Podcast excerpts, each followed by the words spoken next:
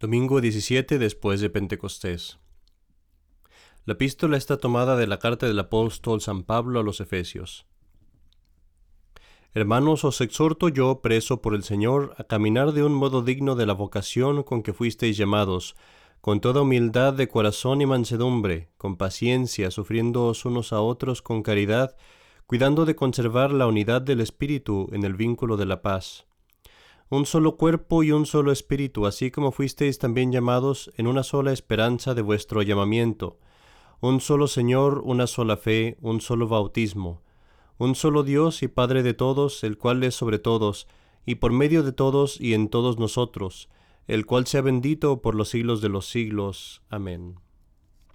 Continuación del Evangelio según San Mateo capítulo 22.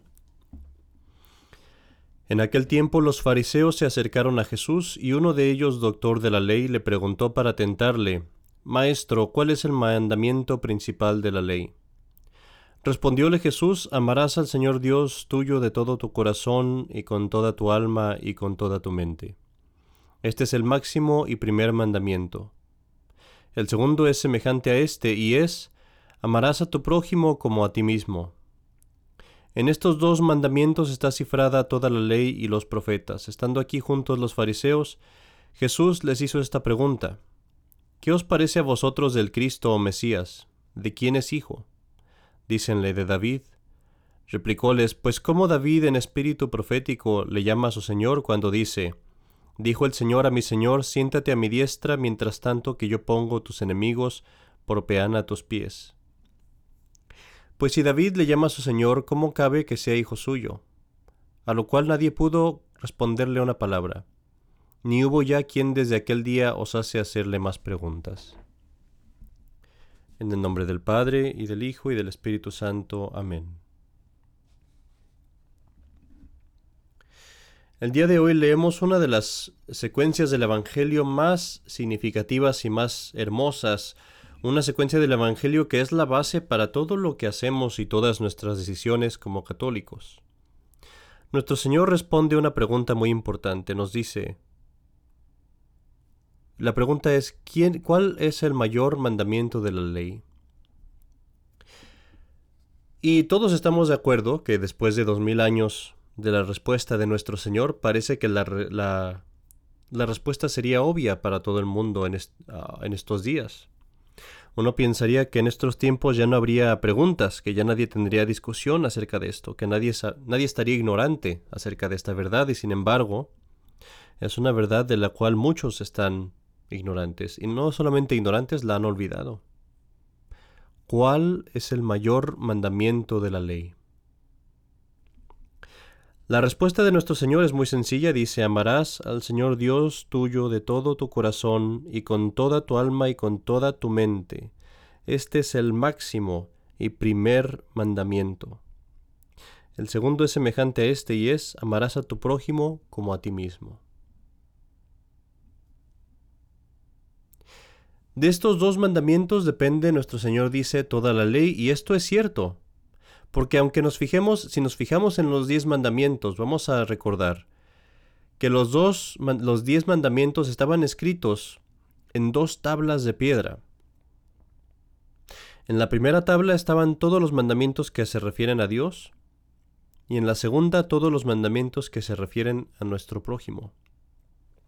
Y esto era para darnos a entender que verdaderamente todos los mandamientos están contenidos en dos grandes mandamientos, que son los que nuestro Señor nos dice hoy.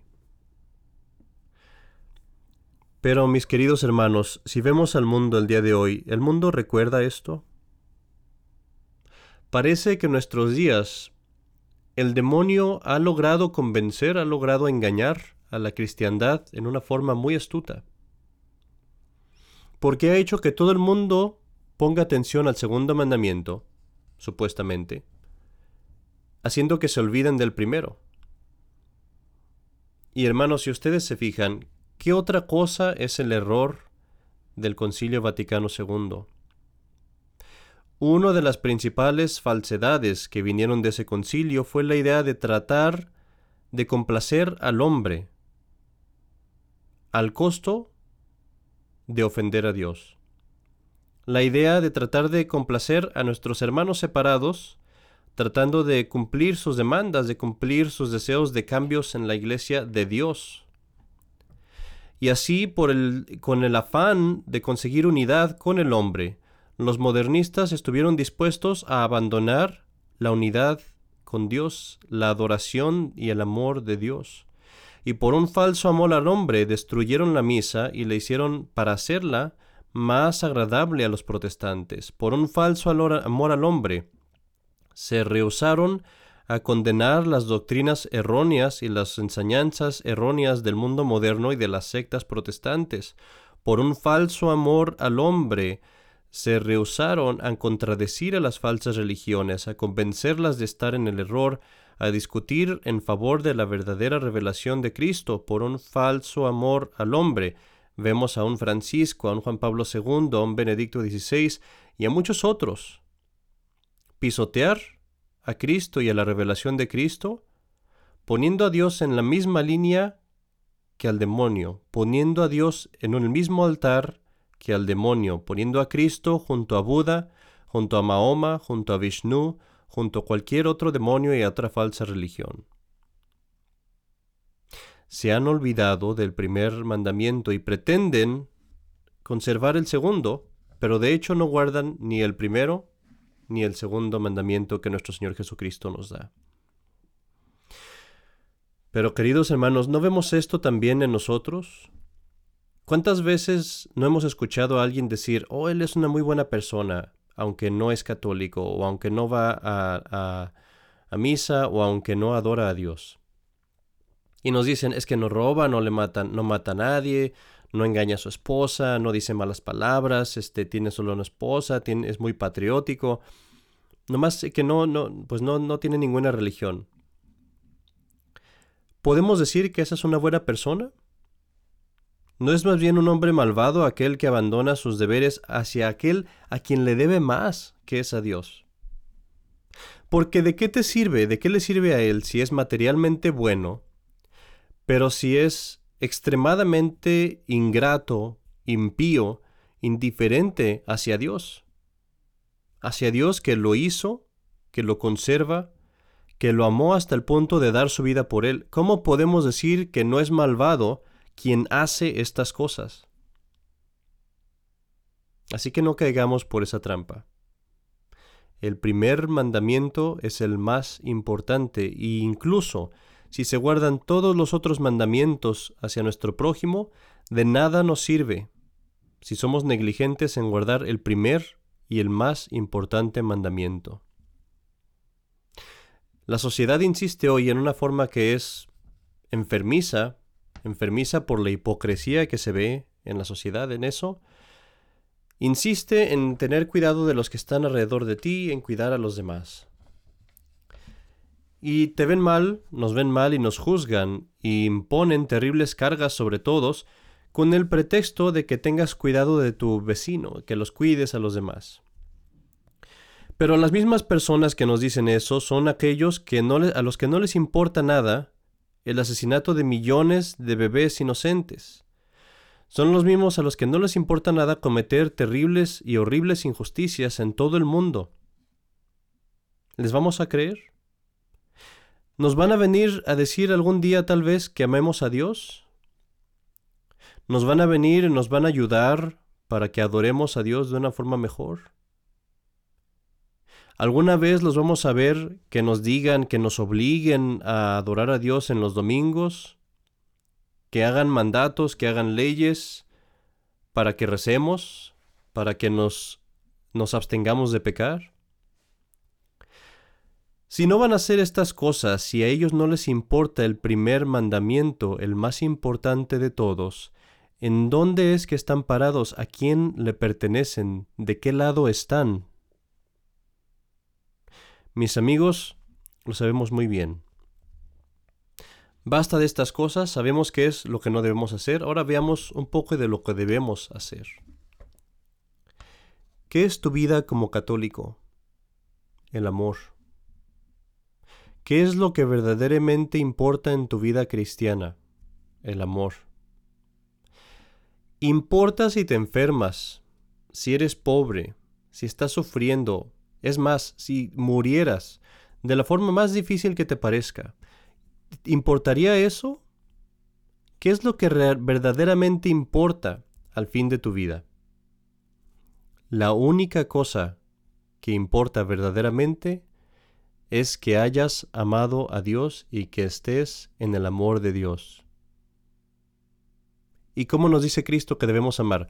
Con todo nuestro corazón. ¿Qué quiere decir esto? Con todas nuestras afecciones, con todos nuestros sentimientos, con todo, con todas las cosas que tenemos nosotros en nuestras pasiones, el, miedo, el amor, la, pasión, el, estar eh, unido a las cosas, el deseo de los placeres, cualquier afecto que tengamos, cualquier sentimiento que tengamos, debe estar subordinado al amor de Dios, dominado por el amor de Dios. Nos dice, con toda tu alma, de tal manera que tu memoria esté totalmente ocupada con Dios, que tu voluntad esté siempre, su, su deseo constante sea Dios y las cosas de Dios que todo en tu vida, tu mayor preocupación, tu principal prioridad sea Dios, solamente Dios y todo lo demás a través de Dios. Con toda tu mente, de tal manera que todos tus pensamientos estén consagrados. Que no oigas música, que no entre música a tu mente que sea desagradable a Dios, que no entren películas o televisión o, programas en tu mente que sean desagradables a Dios. Que no entre un pensamiento, una memoria, una reflexión, un chisme, un juicio de tu prójimo o cualquier cosa de esas, que nada sea permitido por ti que entre en ese santuario que es tu mente, ese santuario que es un templo para Dios. Porque este es el principal y el primer mandamiento. Y hay una ventaja maravillosa que obtenemos cuando practicamos esto, cuando ponemos a Dios primero. Y es como una burbuja protectora del mundo. Deja que el mundo dé vueltas, deja que venga el anticristo, que nos vengan toda clase de males, no los podemos evitar. Está escrito que no los vamos a evitar. Y no tenemos que evitarlos.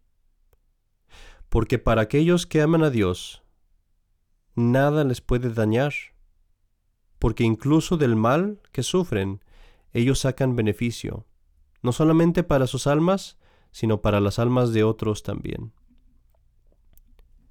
Acuérdate, cuando amas a Dios, el Espíritu Santo viene sobre tu alma y a través de los dones de la sabiduría y del entendimiento y de otros, te muestra que lo único que importa es que tu alma esté en paz con Dios. Y así, aunque estés viviendo en esta vida, tu alma va en cierta forma a la eternidad, incluso viviendo aún aquí, y ve este tiempo, esta vida por lo que es, que es nada más que una breve prueba, un breve momento de prueba, nada más. Es la paz del santuario, del amor de Dios en tu alma. Mis queridos amigos, mis queridos hermanos, solamente podremos disfrutar de esta paz en cuanto que amemos a Dios. Y así trabajemos todos en crecer en el amor de Dios, primero para, librándonos de todas las cosas, de música, de películas, de amigos, de costumbres que puedan desagradar a Dios. Y segundamente, por actuar, esforzarnos más, con mayor devoción en incrementar nuestra vida de piedad que nuestras oraciones en la mañana, en la noche, nuestro rosario, nuestra misa, que en todas cosas pongamos toda la devoción y todo el amor que, que podamos. Recuerden de lo que hablamos en el último sermón. Aumenta tu devoción y tu atención a la oración. San Juan de la Cruz dijo, al atardecer, al atardecer de la vida, te examinarán en el amor. En el nombre del Padre, y del Hijo, y del Espíritu Santo. Amén.